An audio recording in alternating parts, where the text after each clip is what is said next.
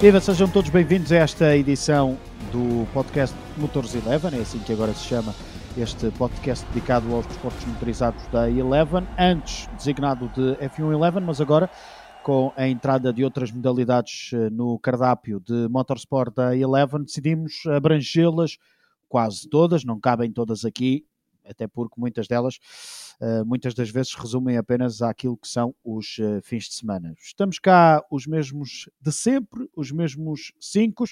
João Carlos Costa, Miguel Roriz, Sérgio Veiga e também Nuno Pinto. Nuno Pinto que este fim de semana fez-nos também companhia nas uh, transmissões da Asian Le Mans Series, na corrida 1 e 2 no circuito do Dubai, está nos Emirados Árabes Unidos, continua e no próximo fim de semana, sexta e sábado, vai continuar a ajudar-nos também a olhar para essa disciplina que estamos a transmitir no canal 3 da Eleven. Meus senhores, sejam bem-vindos. Vamos começar por falar de Fórmula 1, porque é ainda a categoria rainha do desporto motorizado e esta semana tivemos uma nova velha papaya. Eu, eu reclamo é digas de teres dito ainda, não? A Fórmula 1 é e sempre será a categoria rainha do desporto automóvel. Pronto, meia culpa. Vamos começar pela Fórmula 1, que é e sempre será a categoria rainha do desporto automóvel. Isso, e só os rallies é que se aproximam. Não, não, não, não. não. Já lá vamos. Okay, NASCAR, não é? Agora temos NASCAR. É, agora, agora assim. já pode vender o peixinho da NASCAR. Ele. Já lá vamos, já lá vamos aos donuts. Nuno, começando por ti, Uh, uma... Não vi nada da McLaren, por isso não, é, não sou nada boa. Olha, não... é igual. Pois, é, é igual. igual. Muda aqui uma coisinha ou outra de patrocinadores, mas é óbvio que a McLaren não ia mostrar o carro. Pá, eu, eu, eu, peço desculpa, mas começo já a discordar. Eu, Vamos é embora. Mal, é. já, começo já a discordar. Vai, vai, vai haver 10 carros na próxima grelha. Se há um que é, que é mais diferente do que foi do ano passado, há de ser o McLaren. Pronto, também tens razão. Mas sabes que esta história da. De, I know, I, não sei, eh, eu estou aqui um bocado com, trocado com os idiomas porque tenho estado a falar umas coisas diferentes. Esta história das apresentações das equipas nos últimos 10 anos servem quase para nada, a não ser para ver as novas cores, no caso em que eles mudem de patrocinadores ou de, de cores dos fatos e coisas assim, porque as equipas não apresentam nada, apresentam uma monocoque e tudo o que é aqueles aspectos aerodinâmicos continuam a ser desenvolvidos e agora já nem é nos testes que os vemos, é só se calhar mesmo na primeira corrida. Por isso, sinceramente, eu deixei de olhar com, uma, com a atenção que se dava há uns anos atrás. Lembro-me perfeitamente estarmos à espera dos jornais para ver as fotografias com os desenhos dos carros novos e que eram diferentes. Agora não acontece nada disso. A asa da frente era a asa do ano passado, a asa de trás era a asa do ano passado, o fundo plano era o fundo do ano passado passaram-lhe ali uma rebarbadora e cortaram um bocadinho. e, e, epá, e, não, e não vimos nada de especial. Agora, lá por dentro, o monolugar há de ser diferente. Agora, a olho nu, pelas fotografias que vi no Twitter e, na, e, que, e que, tu puseste no, no nosso grupo, epá, eu não vi diferença nenhuma. Uh, o MCL35M o M de Mercedes, a unidade motriz uh, que agora vai passar a dar uh, potência aos carros da Papaya, uh, foi apresentado na segunda-feira, às sete e meia da tarde, hora portuguesa. foi apresentada também a nova dupla da McLaren, ou meia dupla, porque Lando Norris mantém-se, já uh, Daniel Ricardo chega e desde 2012, creio que a McLaren não tinha dois, os seus dois pilotos com números seguidos em termos eh, de, não é de grelha de partida, mas uh, em termos da numeração do carro. O 3 de Daniel Ricardo, o 4 de Lando Norris. E meteu pandeiretas, não foi? Alta tecnologia. Meteu, meteu, meteu, meteu animação ao mais alto nível, mas foi uma, uma apresentação bonita para os tempos que se vivem, para os tempos que se correm. A McLaren quis aproximar os fãs. Nuno, então isso quer dizer que, e pegando aqui num tweet que vi numa das páginas da internet, assim um bocadinho mais viradas para o humor da Fórmula 1, nós somos os fãs mais burros do mundo, porque conseguimos uh, aguardar para ver uma apresentação de um carro que foi o carro do ano passado fala por ti, não é? Eu acho que eu estive a fazer coisas. eu estive a fazer coisas bem mais úteis com o meu tempo ontem, eh, mas pronto, é, agora eu conto, conto convosco, gente informada e conhecedora, para me explicar o que é que, aquilo, que, é que aconteceu ontem. Informado Porque e conhecedor não... é, é Sérgio Veiga. Epá. Bom. Incha, Nuno. Sim. Ah, pá, à vontade. Eu sei que ias dizer João Carlos Costa, mas pronto, tudo bem. Também, também. Mas, mas vou guardar essa deixa para daqui a pouco, quando se tá começar tá a falar de NASCAR. Sérgio, daquilo que viste da McLaren e, e discordando de nós, e toda a razão, porque tens que discordar, porque sim, o motor, alegadamente, ou a unidade motriz, alegadamente é diferente. Um... Não, não é alegadamente, é diferente. Não, é Está bem. É, é, diferente. Está bem, mas, mas nada e, e, na lá. E lá está. É isso, nada, era isso que eu ia dizer. Era isso que eu ia dizer. É que ninguém sabe se estava uma unidade motriz lá ou não. Vamos lá, ponto, ponto de ordem à mesa. Eu fez-me uma grande confusão. Um, inicialmente, fez-me um bocado de confusão como é que a McLaren era a primeira equipa a apresentar o seu carro e estava com tanta pressa de apresentar o carro uh, um mês antes, cerca de um mês antes do início dos testes. Porque a notícia que apareceu antes é que a McLaren ia apresentar o carro dia 15 de fevereiro, só assim. Ontem, durante a apresentação, percebi porque é que a McLaren apresentou ontem o carro e de facto faz todo o sentido e percebe-se um, a organização germânica da equipa uh, e de facto como é que a equipa está a funcionar uh, de forma muito mais organizada e, e com, com pés e cabeça e que aquilo faz todo sentido. Uh, a equipa apresentou ontem o carro com o motor lá dentro, porque hoje, peço desculpa, porque terça-feira, logo no dia seguinte, na manhã seguinte, a apresentar o carro, já esteve a rodar em Silverstone. Portanto, já fez o, o 100, os 100 km no dia de filmagens e, portanto, faz todo o sentido a pressa que tiveram em preparar o carro e em apresentá-lo, porque fizeram uh, no dia seguinte 100 km com o carro, que, mais que as filmagens, são de extrema importância para confirmar que a integração do motor num chassi do ano passado, mas com todas as dificuldades que há em integrar um motor que há de ser bastante, ou ou, ou pelo menos diferente do motor Renault, a integrá-lo no chassi do ano passado, que aquilo não é só tirar um e pôr outro, há de, há de ser bastante mais complicado, uh, de forma a manter a competitividade do carro. Uh, eles foram imediatamente para a pista para perceber que essa integração, se essa integração tinha problemas graves ou problemas ligeiros, porque não há de, não há de ser uma coisa fácil e não há de ser uma coisa hum, isenta de problemas, certamente. Certamente que eles, no, neste primeiro dia em pista, detectaram alguns problemas, porque é quase impossível que não haja, e pelo menos fizeram de forma a ter três semanas para reagir antes de terem que embarcar todo o material para enviar para os primeiros testes do Bahrein. E, portanto, isto é, é parte positiva e é, foi aquilo que, que me fez dar por bem emprego o tempo que, que tive ali uh, isto e outras coisas mais folclóricas que foram divertidas, mas principalmente perceber isto foi o que me fez dar por bem emprego o tempo que tive ali uh, na apresentação da, da McLaren.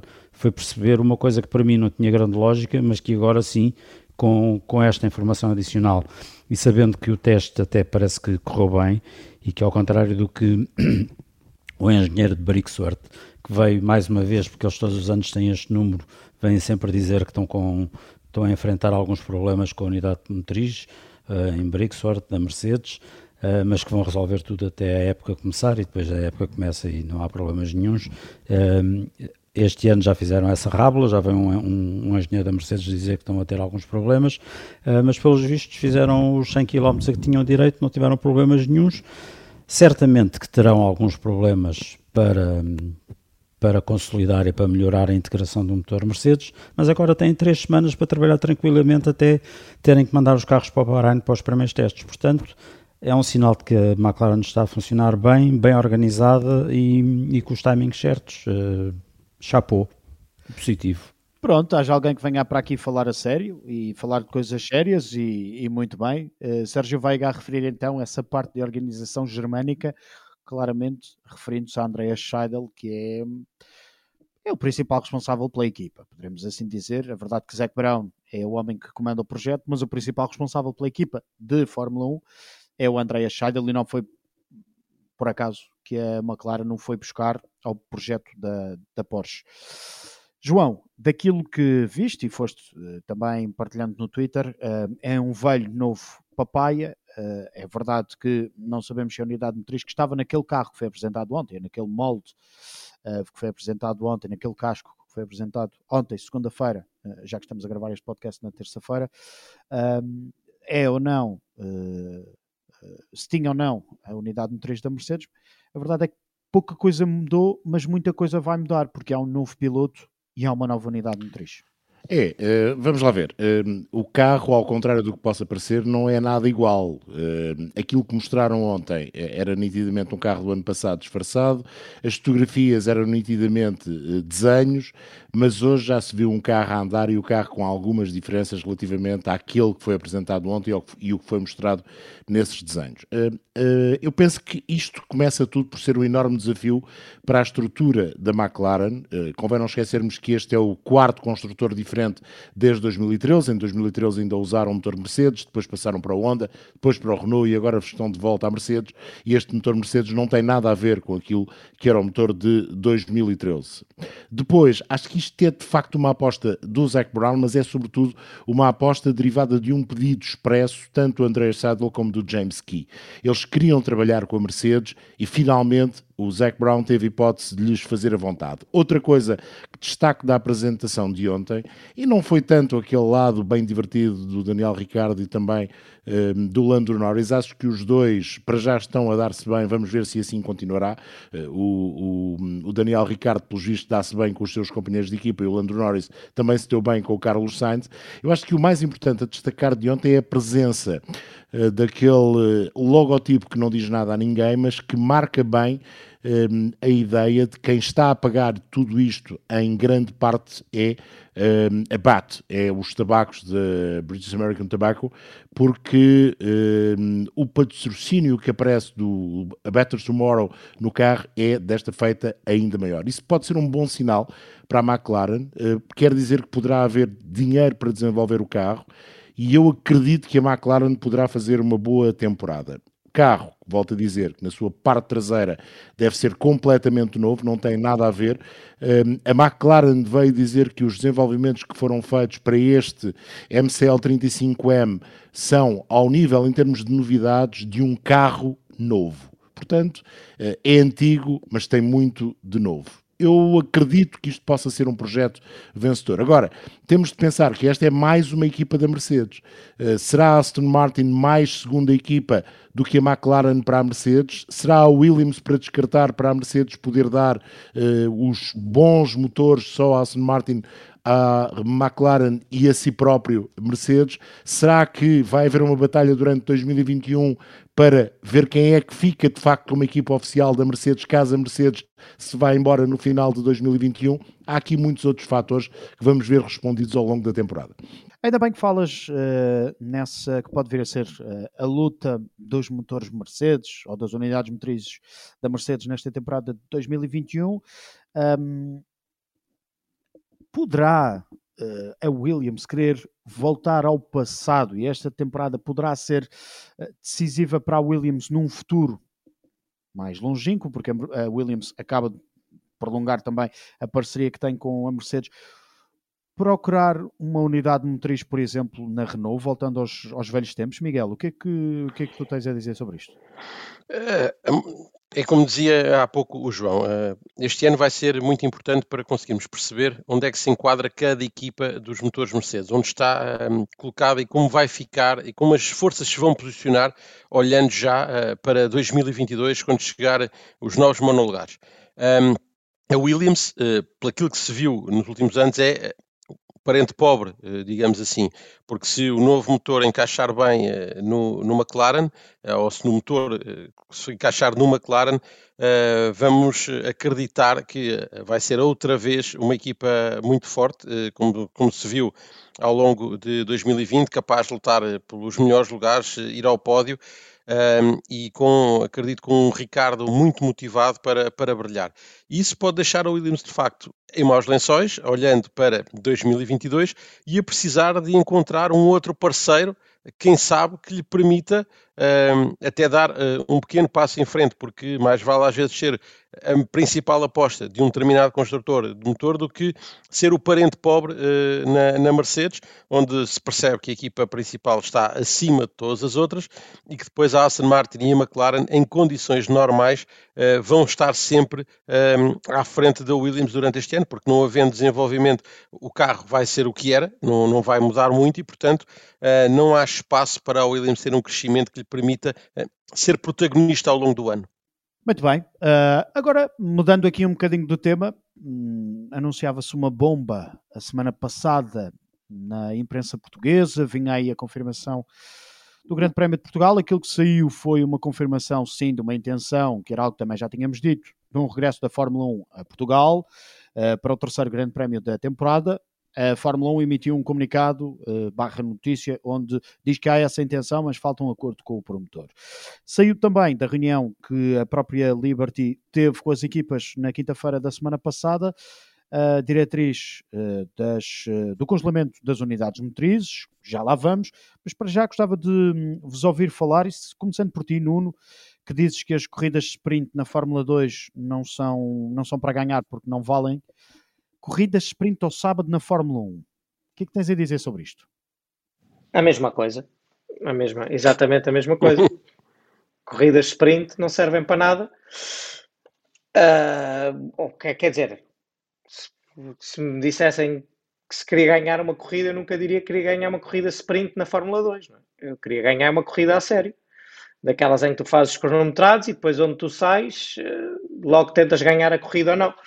Eu não sou nada a favor, nem nunca fui, nem nunca serei, de corridas de grelhas invertidas e de esquemas desse género. Por isso, uh, acho, que, acho, que nunca, acho que não vai andar para a frente. Sinceramente, acho que não vai andar para a frente em termos de, de Fórmula 1, ou se acontecer, nunca será a base do campeonato. Se calhar poderão fazer uma coisa de numa ou duas provas do ano, da mesma maneira que tentámos aqueles dois dias de grande prémio em vez de três, poderemos ter uma que, que, tenha uma corrida de sprint em vez de ter uma qualificação. Isso já não me chocava. Agora, uh, darem pontos, por exemplo, a uma corrida sprint, para mim não faz sentido nenhum. E não gostava que acontecesse. Se usarem a corrida sprint para baralhar aquilo um bocadinho e não fazer a qualificação, pronto, opa, olha que seja, experimentarmos. só experimentando é que se vai ver. Mas eu não gosto. De princípio, não gosto. A ideia base não é essa. A ideia base é ter uma qualificação à sexta-feira, ao sábado ter uma corrida sprint e ao domingo termos então o Grande Prémio de Fórmula 1. Isto poderá ser. para que é que serve a sprint? Explica lá. Para definir a grelha apenas. No, para definir a grelha de domingo. Uh, então pomos, uma, pomos um, um exemplo. A Mercedes é como Macau, é mais ou menos como Macau. Vou fazer um bocadinho exemplo de não, Macau. Epá, não, Macau é uma coisa muito especial. Mas é, porque não, lá não, também tens, não. tens uma corrida que define a grelha, basicamente. Tá, tá bem, mas tens uma corrida onde se ultrapassa e tu podes fazer 14 nos cronometrados e ganhar o grande prémio, não é? Certo. Mas e agora, isso, pronto. Mas na Fórmula é que 1, é... Diz isto. Na, na, Fórmula 1, a Mercedes ou a Ferrari ou quem estiver mais competitivo faz a pole na sexta, ganha a corrida sprint a passear ali à frente e depois ganha arranca na mesma na frente de, de domingo. Não, não vejo o que é que isso possa. Eu, não, não vejo assim muita lógica na coisa. Ah, eu acho que tem a ver sobretudo para, para teres duas corridas e hum, aquilo que. Então façam dois cronometrados e duas corridas. Pois, exatamente, eh, já lá ia exatamente aí.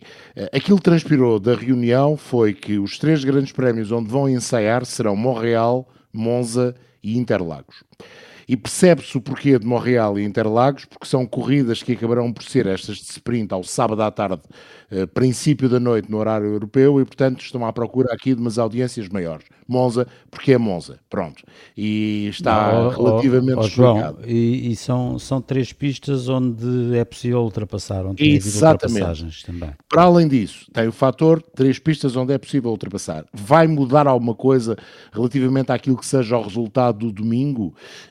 Poderá mudar. Eh, uma corrida é sempre uma corrida e é mais fácil haver um problema numa corrida, um toque, um despiste, do que propriamente numa qualificação. Gosto da ideia, não gosto nem desgosto, se fosse grelhas invertidas, bops e coisas do género, uh, discutiria uh, de imediato e diria já que não. Esta, quer, é, já estou como o Nuno, vamos, vamos ensaiar. Uh, não é para fazer nas corridas todas, é para fazer apenas em três corridas. Vamos ensaiar. A ideia do Stefano Dominicale parece que recolheu mais ou menos o consenso das equipas. E hum, o engraçado nisto tudo é que, segundo as informações que alguma imprensa deixa transpirar, quem está mais de pé atrás é a Federação Internacional. Eh, porque tem medo, lá está, de poder contrariar aquilo que é a ideia de um grande prémio para os fãs mais puros e mais duros, mas eu acredito que é capaz mesmo de surgir. Vai fazer grande diferença? Não sei se vai, em princípio não fará muito. Haverá a possibilidade de termos duas corridas, sempre que uma delas não vale pontos, não vai definir absolutamente nada no campeonato, a não ser definir uma grande partida para a corrida S5 que vale pontos. Então, mas e, e, para isso, para isso tu não preferias que fizessem, sendo só duas ou três corridas, que fizessem uma espécie de, de invertida? No sábado, grelha invertida pela posição do campeonato, os melhores tinham que dar corda aos sapatos e recuperar, e depois domingo aquilo estava mais baralhado. Não achas que era. Se, se o objetivo é, é baralhar e tornar mais difícil, não achas Mas que era melhor isto do que cronometrados? o objetivo seja esse, Nuno. Esse, não, esse okay. O objetivo é reequilibrar artificialmente. Não, o objetivo é mesmo dar mais espaço um, a corridas, ou seja, a trocar as corridas ou trocar a qualificação por corridas.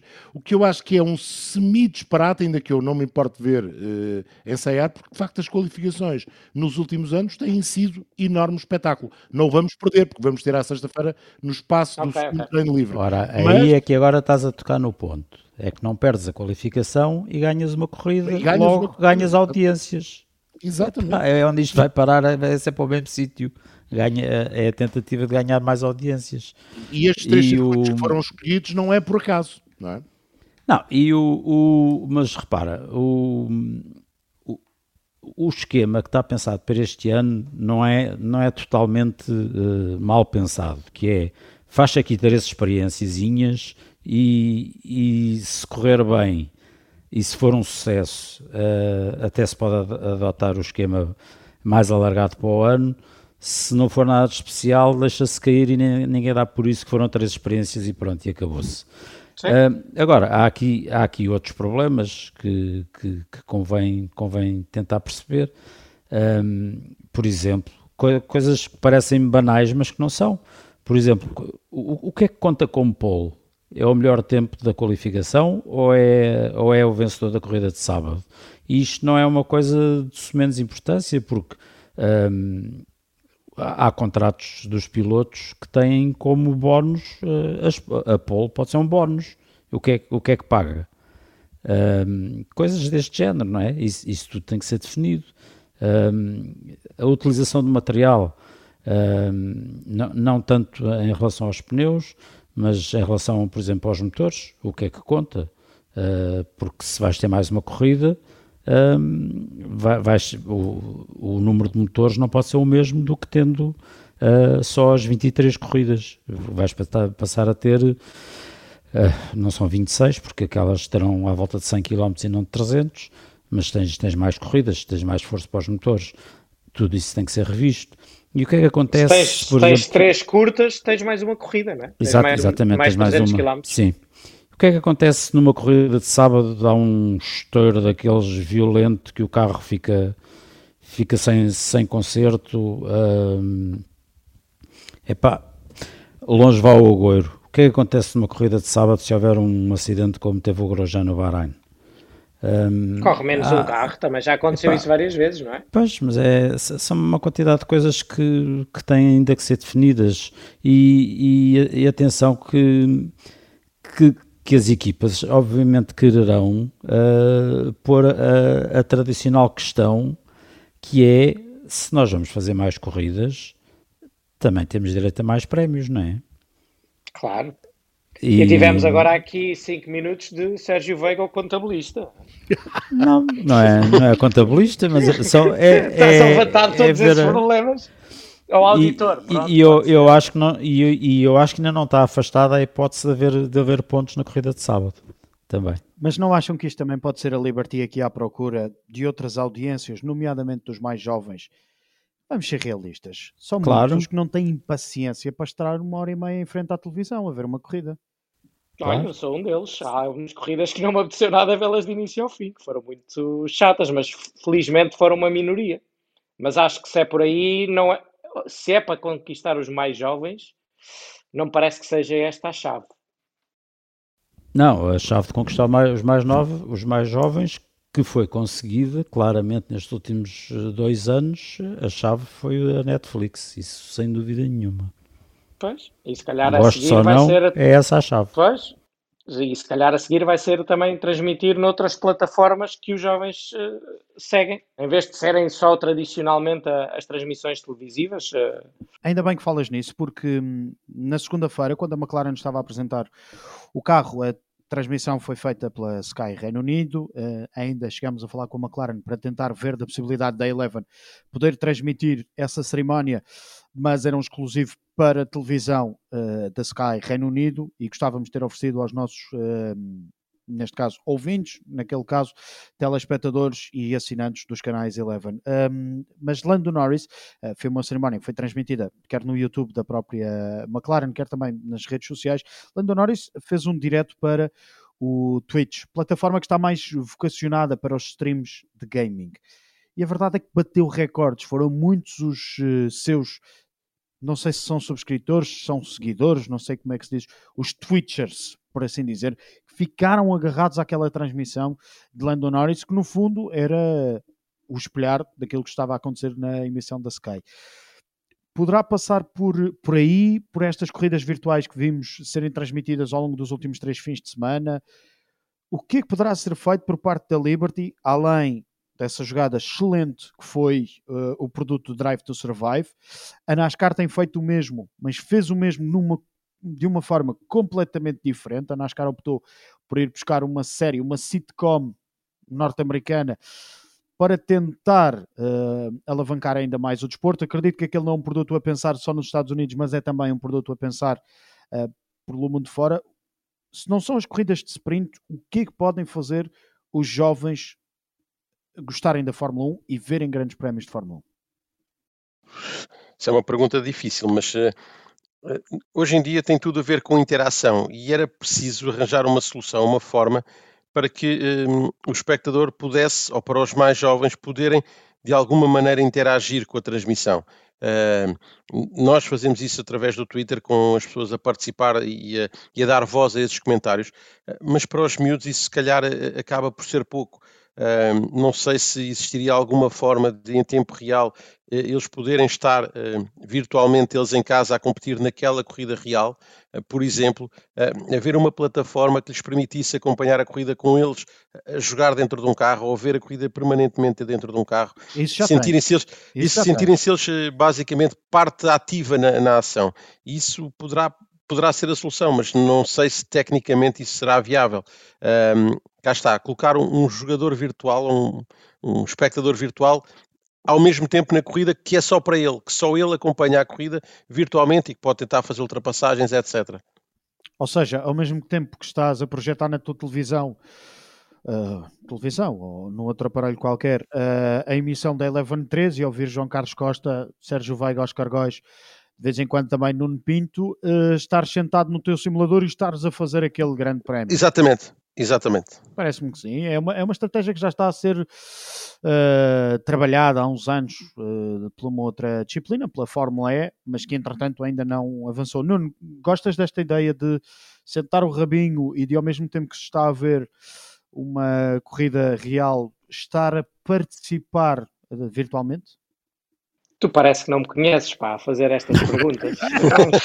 ao, fim de, ao fim de dois anos. Ainda tento puxar por ti, ainda tento puxar por ti, eu... mas sei que não.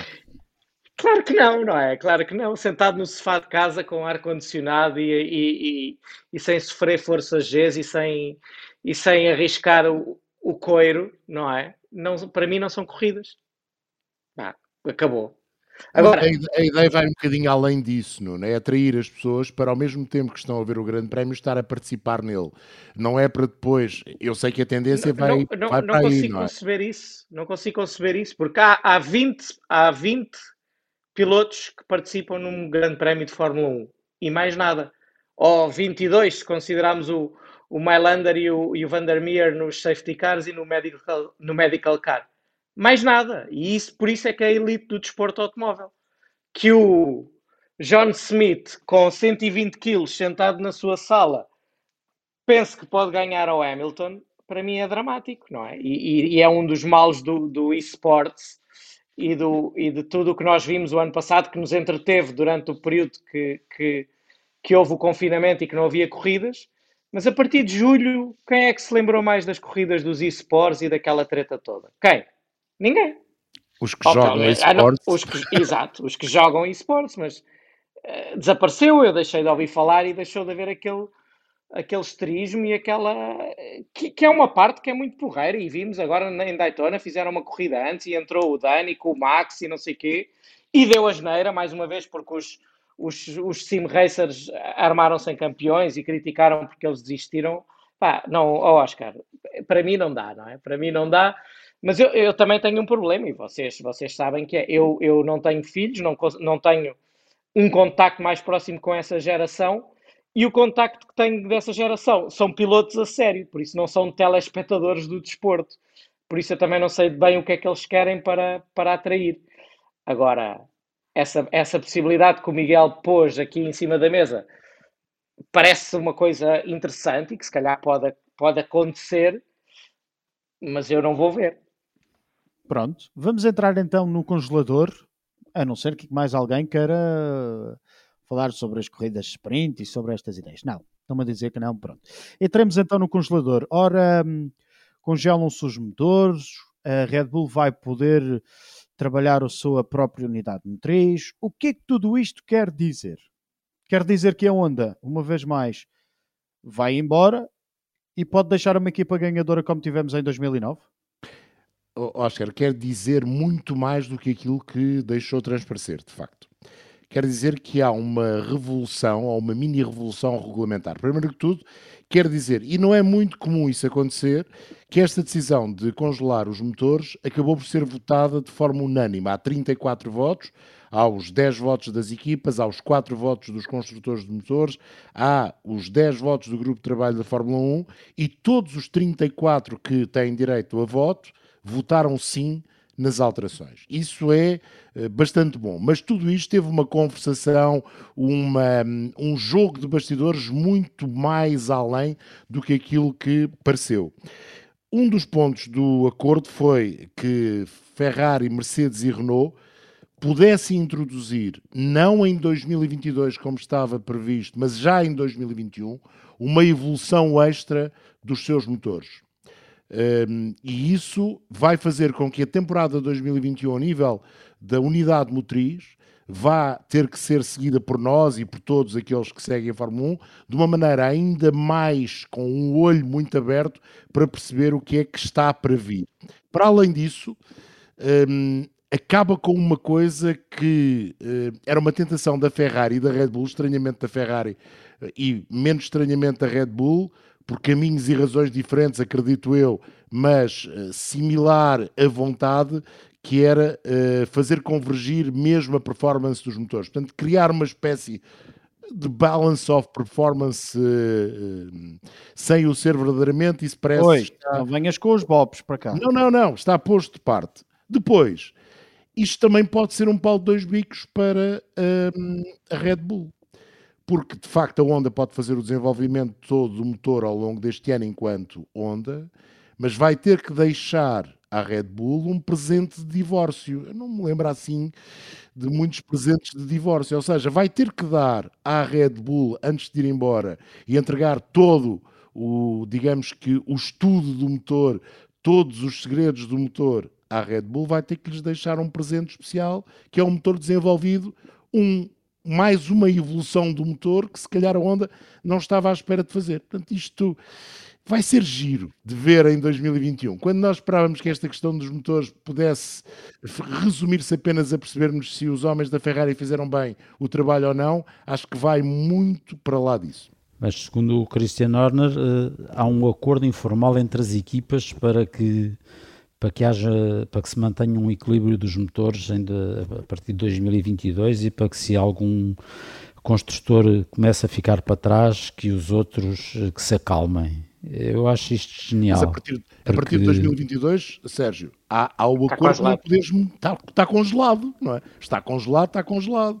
Não sei como Epá, é que vão monitorizar isso. Não é? Uh, onde é, quando é que isso existiu na Fórmula Nunca, 1? Nunca, pois. Então, mas, mas há um, pelos vistos há um acordo de cavalheiros para que se alguém, para que se algum construtor estiver em dificuldade, os outros, os outros acalmam-se e vão ajudá-lo de forma a que a diferença entre os motores nunca seja superior a 2%. O que se tivermos uma base de mil cavalos significa que não haja mais de 20 cavalos de, de, entre, entre, de diferença entre o mais potente e o menos potente e portanto eles vão-se todos ajudar uns aos outros como é tradicional na história da Fórmula 1. então não é? sabemos. é? Mas, mas sabes que hum, eu acho que isto é positivo. Eu acho que isto é positivo porque não nos podemos esquecer que vai, vai existir o budget cap. Não nos podemos esquecer que este foi um ano muito difícil e o, o ano passado foi um ano muito difícil e este vai ser também. E as equipas também começam a perceber que têm que gastar menos dinheiro. E isto eu acho que vai trazer uma, um maior equilíbrio, uma, uma maior competitividade à Fórmula 1 até 2025. Porque quando há uma decisão destas unânime, para mim só tem um significado: é que todos acham que têm o melhor motor. Ora que vão ter o melhor motor em 2022. E, e eu acho que isso até não é de todo disparatado, porque neste momento a Mercedes já não tem a vantagem que tinha. A Renault, ao que sabemos, é um motor muito bom e tão bom ou melhor do que o Mercedes em alguns aspectos. E vimos a Honda a progredir imenso, tanto em fiabilidade como em performance. Por isso eu acho que no fim deste ano, se a Ferrari voltar a fazer um motor bom dentro da legalidade, porque ele já tinha um motor muito bom, tinha era aquele pequeno detalhe de ser ilegal, se eles conseguirem fazer uma, uma coisa decente, ou legal ou ilegal, que não sejam apanhados, eu acho que vão ficar, vão ficar todos muito, vão ficar todos mesmo muito equilibrados. E acho que é isso que sai desta decisão, é que toda a gente acha que tem motor suficientemente bom e pelo que eu sei, eu acho que não estão enganados, à exceção da Ferrari, que vai agora melhorar muito, esperemos nós, ou esperam eles, não é? Uh, durante este ano. Olha, convém, uh, convém voltarmos à Red Bull, que, já anunciou que vai fabricar, vai fazer, vai continuar, portanto, com, com o motor Honda feito nas suas próprias instalações, vai, vai transformar um dos seus edifícios, o edifício 8 Milton Keynes, num, numa espécie, de, chamemos de uma fábrica de motores. Até já será, tem nome e tudo. É, é, o Red Bull Powertrains, um, onde, fará, onde fará os seus motores a partir de 2022. Uh, diz até que a partir de 2025, quando entram, entrarão em vigor uma nova regulamentação de motores, poderá até fabricar o seu próprio motor a partir de, uh, aí. Do conhecimento Tam que tem, não é? Mas faz, tudo, tudo faz sentido, até sim. agora. Também, também apareceram, obviamente, apareceram logo os rumores de que o grupo Volkswagen em 2025 poderia, poderia entrar. Claro, a, Audi já, é? se, a Audi já se pôs ao fresco, diz que nos próximos 10 anos nem quer ouvir falar nisso, mas está sempre Porque a Porsche. Guita, não é? Há sempre a Porsche. Não, é pá, eles têm, olha, que eles continuam a dar lucros, eh, apesar de tudo, apesar de tudo que o mercado chinês voltou, voltou a. O grupo Volkswagen a, a é sempre a mesma história. Quando não há mais nada para dizer, diz que o grupo Volkswagen vai chegar. Mas não é o grupo Volkswagen que diz, alguém, alguém diz pois por não, eles, não é? Eles depois vêm Há sempre alguém que diz, e a questão é essa, é sempre alguém diz que nunca, o grupo Volkswagen, que, que está a pensar nisso. Qual é que depois na prática nunca acontece? Quantas vezes é que nós também já vimos a onda sair e entrar? Poucos anos depois. Sim, sim. Agora, a grande vantagem da, da Red Bull um, e o, o, o Helmut Marko dizia que, ok, vai obrigar aqui um investimento grande inicialmente, mas que depois um, a, a, operação do dia a dia do, daquele, do Red Bull Powertrains acaba por não ser muito mais cara do que comprar os motores a um, a um fornecedor externo, portanto é ela por ela. Uh, e depois, e este investimento inicial poderia ser amortizado se de facto a partir de 2025 fabricar os seus próprios motores, isto vai sendo amortizado ao, ao longo dos anos. E, e uh, podem fornecer a outra equipa, não é? Nomeadamente a AlphaTauri, claro. Exatamente, não, mas tem, tem a outra vantagem. Tem a outra vantagem que era, que era aquela que é a grande vantagem no fundo da Mercedes, que é uh, fazer chassi e motor. E tu, tu, tudo aquilo é integrado desde o princípio. A Red Bull passa a gozar também dessa vantagem. E da Ferrari e da Renault, não é? Neste caso. E da Ferrari e da Renault, mas. Uh, Com menos sucesso, uh, sim. A, a, Renault faz o motor num lado e faz o chassi do outro, mas uh, a, a, Ferrari não tira tanto partido disso, vá-se lá saber porquê. Sim, mas provavelmente eu, eu aí concordo com o que tu dizes, que é, é, a primeira vez que a Red Bull, equipa até com títulos, vai poder dar esse passo, vai poder dar o passo, ter tudo integrado no mesmo sítio. Por isso eles podem acreditar que vai dar mais competitividade. Bom, avançando nesta conversa, entretanto já vieram uh, para cima da mesa mais datas de apresentação de carros. A última uh, a anunciar, ou as duas últimas a anunciar foram a Alpine ex-Renault, atual Alpine, e também a Aston Martin. A Alpine apresenta no dia 2 de março, juntamente com a Mercedes, ou no mesmo dia que a Mercedes, já que a apresentação não é conjunta. Um, a Aston Martin apresenta no dia 3 de março. Uh, em cima da atualidade, uh, esteve também o acidente que sofreu Fernando Alonso. Está bem, está a recuperar, já saiu do hospital, teve um acidente de bicicleta, enquanto pedalava, enquanto treinava de bicicleta na Suíça. Uh, mas está tudo bem com o piloto espanhol que este ano regressa ao Campeonato do Mundo de Fórmula 1 pela Alpine. Uh, portanto, da atualidade, basicamente é isto que está em cima da mesa. Foram muitos aqueles que nos pediram que falássemos de Portimão. Olha, desculpa, desculpa, desculpa interromper-te, só, só para dar aqui uma dica em relação ao Alonso. Está um, tá, tá tudo bem, ele foi operado. Um, vai, vai fazer a sua recuperação normal, não, não há grandes dúvidas que estará nos primeiros testes de, do Bahrein e que fará o início da temporada.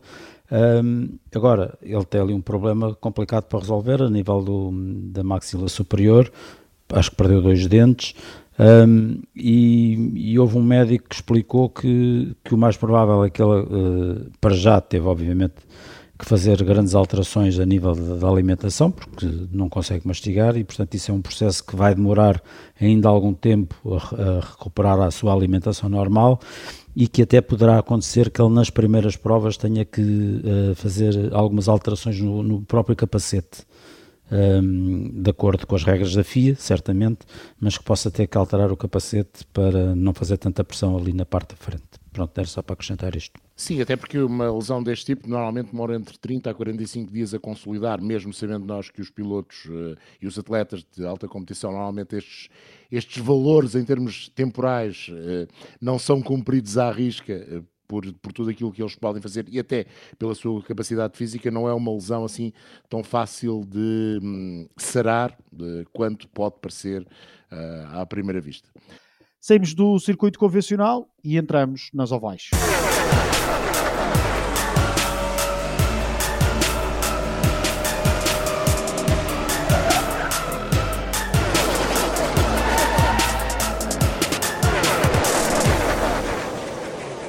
Pois é, 2021 marca também a chegada de uma nova modalidade aos canais Eleven, neste caso a Eleven 3, a Casa do Desporto Motorizado em Portugal. A NASCAR Super Cup passa a ser um, a NASCAR Cup Series eh, passa a ser parte integrante da oferta do Canal 3 da Eleven. Já sabem que até ao próximo dia 31 de março tem à vossa disposição o passe motores, um passe que dá acesso exclusivo ao Canal 3 uh, da Eleven, onde uh, podem ver então todos os uh, desportos de motor em direto e também têm a possibilidade de ver em diferido.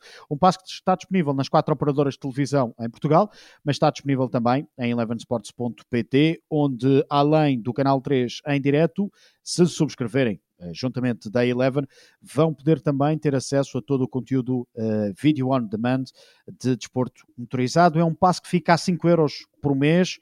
Uh, uma corrida de NASCAR, um grande prémio de Fórmula 1, vai ficar mais ou menos ao preço de um café e um, é um passo que obriga a uma permanência de 12 meses, ou seja, é um valor que é debitado da conta mensalmente, mas obriga a um período de permanência de 12 meses, dá 60 euros por um ano para ver desporto motorizado e para ver também o canal 3 da Eleven, que de vez em quando lá vai dando uns joguinhos de futebol. Ora, hum, vou só meter aqui uma sinfonia, porque sei que Nuno Pinto vai gostar.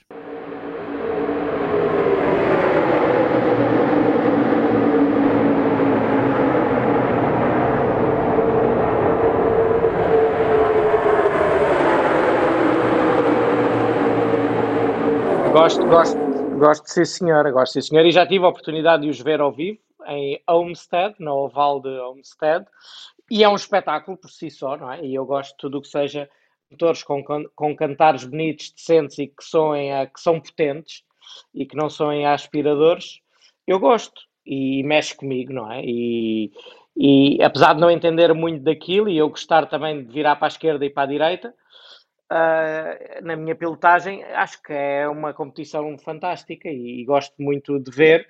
Uh, sinceramente, estas 500 milhas não vi, porque quando eu estava aí para o pequeno almoço, no meu fuso horário, a corrida ainda estava a acabar, por isso não, não vi, o, mas depois de manhã vi, vi os highlights, e os highlights foram muito interessantes, que foi uma, uma grande martelada logo ali no início, e depois uma corrida a acabar aquela também à martelada, não é? Não, não se pode dizer de outra maneira.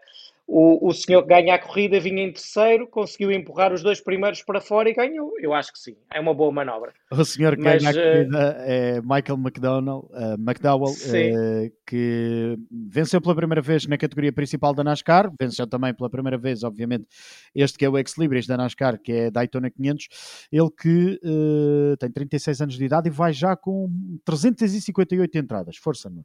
Pois, e, e, não teve que ir aos comissários, nem ficou nada sobre investigação, não é? Foi aquilo foi logo resolvido. Eu, eu, eu gosto assim, e sabes uma coisa, eu, uma, eu tive a oportunidade nessa mesma, quando vi os, os, os carros de NASCAR em Olmsted, falar com, os, com um piloto da NASCAR, um ex-piloto, e ele explicou-me que disse: as coisas resolvem-se dentro da pista e tu não andas ali a tapar ninguém, nem a pôr fora, nem a dar toques maldosos, porque se o fizeres uh, vais pagá-las. Mais cedo ou mais tarde vais pagá-las e normalmente é mais cedo, porque os outros pilotos põem-se contra os, aqueles mais agressivos e fazem jogo para os pôr fora mais, mais tarde. Por isso, eu gosto, sempre gostei de corridas, dentro dos limites da segurança, não é? Ou do bom senso, eu gosto de corridas que se resolvam dentro da pista. E até gosto muito quando eles resolvem dentro da pista, mas fora dos carros, todos aos murros uns com os outros. Acho que é muito mais saudável. Acho que é muito mais engraçado do que passar horas a discutir com comissários e com comissários esportivos, que alguns são pessoas interessantes de conversar, mas há outros que vão para ali estilo advogados e nunca se sentaram num carro e, e tu estás a falar como piloto ou como, como diretor desportivo de equipa, estás ali a falar com pessoas que não fazem a mais pequena ideia do que é pilotar no limite. Por isso, gostei. Olha, gostei muito daquele final. Acho que mais houvesse assim. É um final lá NASCAR. Uma corrida que começou por volta das 8 da noite, que depois teve uma longa interrupção e que terminou já perto às 6 da manhã de segunda-feira de Portugal Continental por isso também, porque eu, o João e o Miguel tivemos que recuperar um bocadinho, é que este podcast sai apenas à quarta-feira e não saiu na terça-feira, porque segunda-feira a coisa estava difícil. Olha, mas Oscar, mas deve ter sido bom com essas horas todas e com o Miguel e com o João Carlos, quem não conhecia nada de NASCAR ficou com MBA, Universidade e, e pós-graduação, porque eles devem ter debitado ali informação que foi uma maravilha. Não, não mas sabes, sabes o que, é que foi interessante? Aqui a NASCAR sabe uh, que estas coisas podiam acontecer e então tem já muito conteúdo preparado para uma fase em que, em vez de estarmos ali com uma beauty shot, ou seja, com uma câmara a mostrar a pista. Pois, foram vendo coisas interessantes, não é? Fomos vendo coisas interessantes, exatamente. Programas que num futuro muito próximo vão também chegar à antena do canal 3 da Eleven e que vão estar disponíveis também na plataforma, na plataforma da Eleven na internet. Um, é, é a própria NASCAR que os produz. Sim, a própria Fox chama-o como universidade. Para quem não sabia, criaram uma série de peças que eram várias universidades, várias cadeiras quase como da, da, disciplina de NASCAR. E acabou por ser extraordinariamente interessante. Passou desde uh, pilotos de outras disciplinas, pilotos estrangeiros que corriam na NASCAR, uh, as alcunhas que pilotos mecânicos, uh, equipas, toda a gente tem na NASCAR.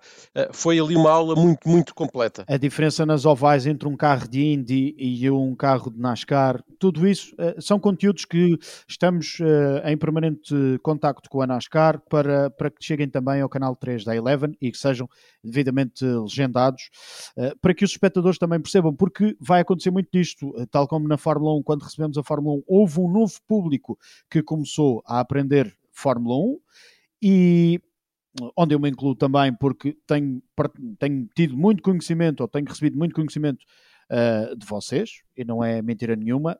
Um, por outro lado, uh, há também aquele público que nós temos que respeitar, que era o público que já acompanhava a NASCAR há muitos anos uh, no canal que até então transmitia a NASCAR, a Sport TV, não há qualquer problema em dizê-lo. Sérgio Veiga, foi animado. Olha, eu vou ver, eu vou ver isso depois, quando puder. Desculpa lá, Sérgio, mas eu vou ver. Estou curioso para, para ver essas horas todas e aprender oh, mais pela, da disciplina.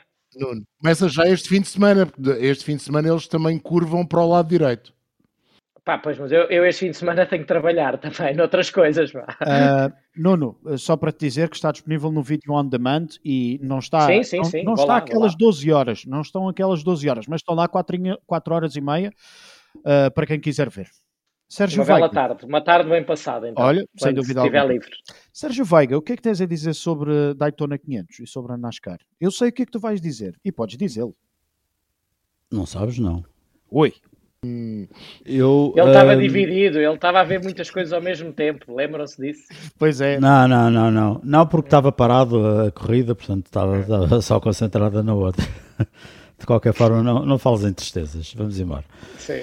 Um, Acho não sei que que é que fazer, estão a falar de tristezas. Devíamos fazer Ora, um, um, devíamos fazer um peditório a nível global para, para, para fazerem todas as ovais uh, pistas cobertas para, para que não houvesse chuva, para que não caísse chuva nas ovais e não tivéssemos que esperar aquelas horas todas, que aquilo assim, assim chateia um bocadinho. Mas Pensei que era para comprarem uma máquina de café para o Miguel e para o João. Não, fazer as, as ovais como, como indoor. Ovais indoor é que é. Que é. Assim há sempre corrida, não é preciso esperar. Café não, não lhes fui buscar, mas fui-lhes buscar de comer. Para eles e para mim Pronto. também. Que, que o dia já era longo. Muito longo. Mas de resto, hum, de resto, eu sempre, eu sempre, pronto, Nunca, confesso que nunca fui particular fã de NASCAR, mas sempre gostei de, de corridas em ovais, sempre achei piada na Fórmula Indy, sempre achei piada uh, às corridas nas ovais, uh, ao, ao, lado tático, ao lado de, de, jogo de xadrez que aquilo implica. Uh, sempre achei que aquilo não, não é só estar ali a virar para a esquerda, tem, tem muita, muita coisa por trás. Sempre fui fã incondicional das 500 milhas de Indianápolis. Um, e aquilo, e, e, no fundo o NASCAR um, replica um bocado aquela coisa. Um, aquilo de ser ali um bocado à mocada, é pá, eu, eu, eu tenho um defeito. Eu, para mim, corridas a sério é com carros de rodas de fora e com carros rodas de fora há coisas correu que não um, se podem... Correu um com rodas de fora a terminar Sim, é verdade, sim, sim. é verdade. O Tyler, Reddick, o Tyler Reddick ao fim do primeiro acidente ficou logo com rodas de fora. Olha, com carros com rodas de fora há coisas que tu não te podes dar ao luxo de fazer e aí tens de ter mais respeitinho e portanto depois há ali manobras que me fazem um bocado de confusão e quando e, e quando se vê uh, o primeiro o primeiro big one primeiro logo à 15 volta ficas logo com um terço do pelotão de fora, é um bocado chato. Uh, mas que acontece porque uh, o, o, o, o, senhor que vai, que vai encostar o para-choques no carro da frente para o empurrar, para andar mais depressa, o que faz tudo parte do jogo, é mesmo assim. Mas uh, acontece um acidente que elimina 11 ou 12 carros porque ele não, não encaixou bem o para-choques Epá, isto, isto contado assim dá um bocado de vontade de rir e torna a coisa um bocado ridícula, não é? Uh, pronto, nós sabemos que faz parte do jogo, mas uh, epá, uma corrida que perde um terço do pelotão porque houve um tipo que encaixou mal o para-choques no, no para-choques traseiro do outro é um bocado. Epá, portem-se bem, vá lá. Pelo menos na, no primeiro terço de corrida. Deixem depois a mocada para mais tarde. Quem se portou bem foi João Carlos Costa e Miguel Roriz. Começa a edição 63 das 500 milhas de Daytona. Arranque para esta prova primeira da temporada de NASCAR em 2021. E para já a vantagem é mesmo para Bauman. É mesmo para Bauman que com o carro número 48 consegue ganhar algum avanço sobre Austin Dillon, o piloto do Chevrolet número 3 da equipa de Richard Childress. Já tinha dito isto no estúdio de pré-corrida e acho que nunca é demais uh, dizê-lo. Obrigado ao Miguel, obrigado também ao João, que aceitaram este desafio. Um, a Eleven só nos últimos dias antes desta corrida de Daytona 500 é que confirmou a aquisição deste produto para Portugal e foram valentes porque agarraram neste produto sem medo, deram a cara, deram a voz e, sobretudo, estudaram muito, prepararam-se muito para, esta, uh, para este novo desafio. Obrigado aos dois, em nome pessoal, mas também em nome da Eleven. Acho que estas coisas também de vez em quando ficam bonitas ficarem registadas. Sérgio, estavas a levantar o dedo. Que é que não, uh... não, era eu, era eu também. Não, eu estava só a achar piada, desculpa, Nuno só estava a achar piada, mas isto é, é lá está, eu fazer o Totoba lá segunda-feira permite-nos coisas engraçadas. Estava a achar piada ouvir o entusiasmo com que eles estavam a, a relatar, um entusiasmo exuberante, a achar que iam estar ali três horinhas. é fantástico. Eu queria, eu, eu estava a pensar, é quem é que largou melhor a embreagem e fez o melhor arranque? Como é que foi? que é, é uma grande diferença, percebes? Quem arranca à frente e quem começa a liderar uma prova destas da NASCAR conta zero para quem vai ganhar pois. no fim. É isso que tem, tem, muita graça comparado com, com a Fórmula 1 que tivemos a falar anteriormente. Verdade, verdade, verdadeinha, sem dúvida alguma. Posso fazer uma pergunta, Oscar? Desculpa lá. Eles, eles já travam ou ainda não? Ou aquilo é sempre a fundo nas, em Daytona? Vocês estiveram a ver. Acho, acho que levantou o pé. Levantam o pé. Travar, travar propriamente num. Não Só é, pensar nas boxes. Travagens a fundo, aquelas que diz, travavam, diz de pé ou travão a sério. Não, não, não sei se ali na trioval, se não naquela parte do, do cotovelo lá, lá da trioval, se não, se não, eu, eu tô, se não afagam. Eu estou contigo, Sérgio. Em algumas coisas eu gosto muito daquilo, mas algumas coisas não fazem sentido. Uma delas é essa, trioval, mas isso é uma coisa.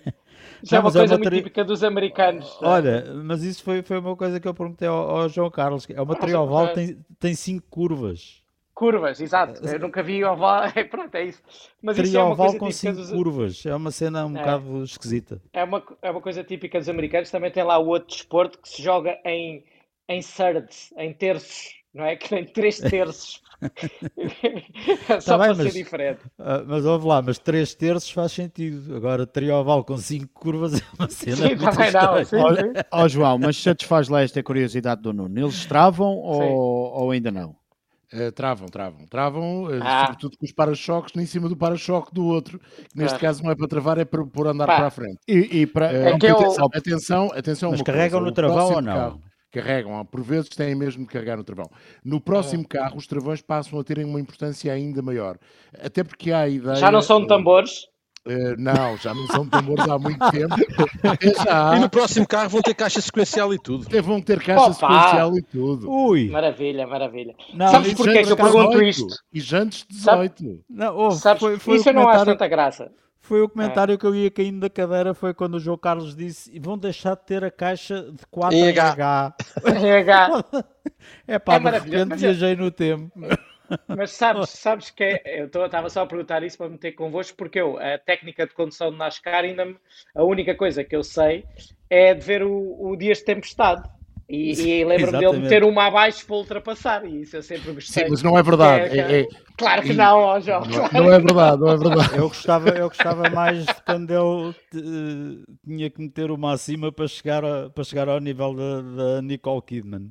É, a verdade é que é, assim, nós não tivemos muita sorte com estas 500 milhas de Daytona, há que dizê-lo. A prova não foi tão entusiasmante como normalmente é porque era impossível andar depressa na linha de baixo. Os carros que andavam depressa tinham de ser, para andar depressa, tinha de ser na linha de cima. E todos aqueles que tentavam fazer alguma coisa pela parte de baixo acabaram por não o conseguir. Deviam ter, além disso, ter ido todos para cima, então. Não cabem, são tantos mesmo assim. O problema é que depois era, não há tentativas de ultrapassagem, cheia, porque quando tu claro sais sim, da linha claro fica muito complicado. Claro depois sim, há outra coisa que hum, acabou por acontecer e que foi exatamente por causa de haver só uma linha em cima, as paragens nas boxes e o tempo da paragem nas boxes acabou por ser determinante para a derrota do Danny Hamlin, que liderou a corrida basicamente uh, meia corrida, liderou 98 voltas. Só como foi o último a parar, uh, ou fez parte dos últimos a parar, e os, e os homens da Toyota do Joe Gibbs aí erraram, porque queriam explorar ao máximo a possibilidade de meter menos combustível. Acabaram por entrar depois na pista tardiamente e as primeiras voltas são sempre mais lentas e foram engolidos pelo pelotão. O pelotão rapidamente os engoliu e a partir daí, como não havia outra linha, acabaram por deixar os homens da Ford a discutir a vitória. E depois teve aquele momento que o Nuno disse, de facto, o Michael McDowell ganha a corrida porque dá um toque nos dois carros que estão à sua frente, ou Companheiro de equipa? frente, não, companheiro de marca, e os Sim, dois companheiros de equipa da Penske, o capitão Roger Penske deve ter ficado muito satisfeito, acabaram por bater um no outro e entregaram de bandeja, eh, com alguma sorte também, porque na sequência do acidente ele cai para terceiro, mas depois é o carro que está mais rápido e na parte de cima do banking e ao sair da curva número 4 entra na trioval e acaba por ganhar. É interessante que o, que o McDowell é o segundo piloto que demorou mais tempo a ganhar uma prova de NASCAR. Eh, 357 depois há outra- provas. É, Então é o, é o, Michael Jean, é o Lézy, é o Jean Lézy da Há NASCAR. pior, o Michael Waltrip, na prova onde o Dale Earnhardt faleceu, eh, ganhou pela primeira vez uma corrida, também em Daytona, também nas 500 milhas, à corrida 463 da carreira. Demorou 463 a lá chegar, verdade que há 36 por ano, mas mesmo assim é impressionante demorar tanto tempo para se conseguir uma vitória. E depois é o engraçado daquilo, é também que o piloto que ganha só lidera na última volta. Nos últimos É metros, quando é preciso. verdadeiramente, É, nos é quando é últimos É, preciso. exatamente. Ele sai da metros, curva é? número 4 na última volta, na terceira posição, e ganha a corrida, lá está, na tal curva número 5 da Trioval. É, dando um toquezinho nos da frente. E para, os, para aqueles que só agora começam a ouvir este podcast, anteriormente designado F1 Eleven e agora designado Motores Eleven, habituem-se, porque João Carlos Costa de vez em quando traz estas estatísticas todas para cima da mesa. Meus amigos, E já, já agora eu, eu cometi um erro, pá, não é o Jean Lézy, é o Sérgio Pérez, não é? Que o Pérez é que demorou ainda mais uns prémios até ganhar. É verdade, mas E, e de, há ó, 20 ó, anos. Oscar, e deixa-me só porque podemos começar a ter fãs da NASCAR e eles vão odiar-me por causa daquilo que eu disse. Mas aquela brincadeira com o Dias Tempestade acontece o mesmo nos filmes sobre Fórmula 1. Aquilo é sempre completamente diferente do que é a realidade e eu dou muito valor aos pilotos de NASCAR. Até por um exemplo, o, o Juan Pablo Montoya, que é um dos pilotos mais rápidos e mais fabulosos dos últimos 30 anos, um dos melhores, acho que nunca ganhou numa oval, se não estou em erro. Ganhou várias Não, ganhou. vezes em. Ganhou, ganhou, ganhou em oval. Chegou a Ganhou em ganhar oval. numa oval, Chegou, mas chegou. teve muito tempo sem ganhar.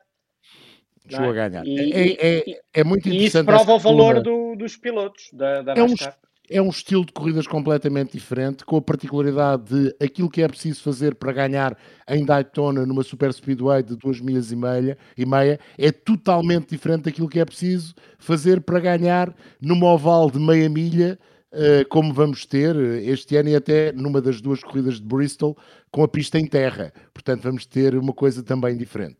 Deixa-me também só dizer aqui uma coisa: eh, é que este é o nosso estilo, é falar de corridas, neste caso falamos de Fórmula 1, a falar também de NASCAR, na descontra, eh, focando temas sérios, mas por vezes também descontraindo um bocadinho, porque é também essa a nossa forma de ver o desporto na Eleven, é de levar estes podcasts na desportiva, e os podcasts da Eleven são para ouvir na desportiva, mas é também passar um bom momento, porque o desporto deve ser isso, deve ser entretenimento e não algo eh, para nos deixar chateados. Por isso, por vezes, vamos também um bocadinho buscar o humor, ou tentamos fazer um bocadinho de humor eh, para levarmos isto na melhor. Bom, e lá estivemos aqui à converseta uma horita. Está feito. Está feito. Olha, ó- verdadeiramente. Diz lá, ó- diz lá. Oscar. Informação hum, de última hora, Sérgio Veiga. Diz lá. Não, hum, eu acho é que ficou uma coisa pendurada. Ui, então. Que eu, quando eu falei do Alonso, Sim. eu interrompi uma coisa que tu ias lançar, salvo erro, o Grande Prémio de Portugal. É, E isso vai, vai ficar pendurado. Vai, vai se ouvir Co- assim. porque "Ah, e não sei continua quê." pendurado. Porque Mas ele está, está pendurado já há uma pendurado. data tempo. Não é isso. Vai, o Está que vai- pendurado. não é isso. O que se vai ouvir é, é não sei o quê e, e vamos, já agora vamos falar de não sei disto. E eu dizia, ah, mas espera aí, deixa-me falar do Alonso não sei o quê. E depois não falamos disto que já nem sei o que era. Pronto, é sobre Era preciso ir lá atrás ouvir.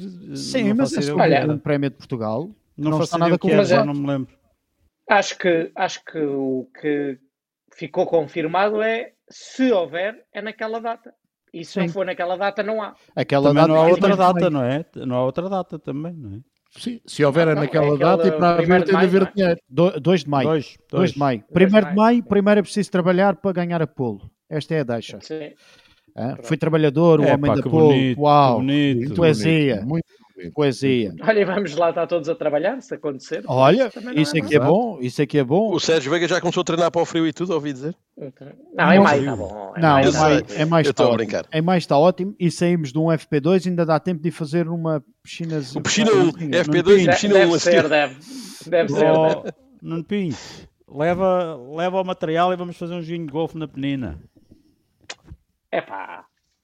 Pronto, pronto. Pode ser, mas eu prefiro ténis ao ir andar de moto, mas pronto, deixa estar. É o que tu quiseres. Bom, meus amigos, encontro marcado então para a semana? Voltamos para a semana ou daqui a 15 dias?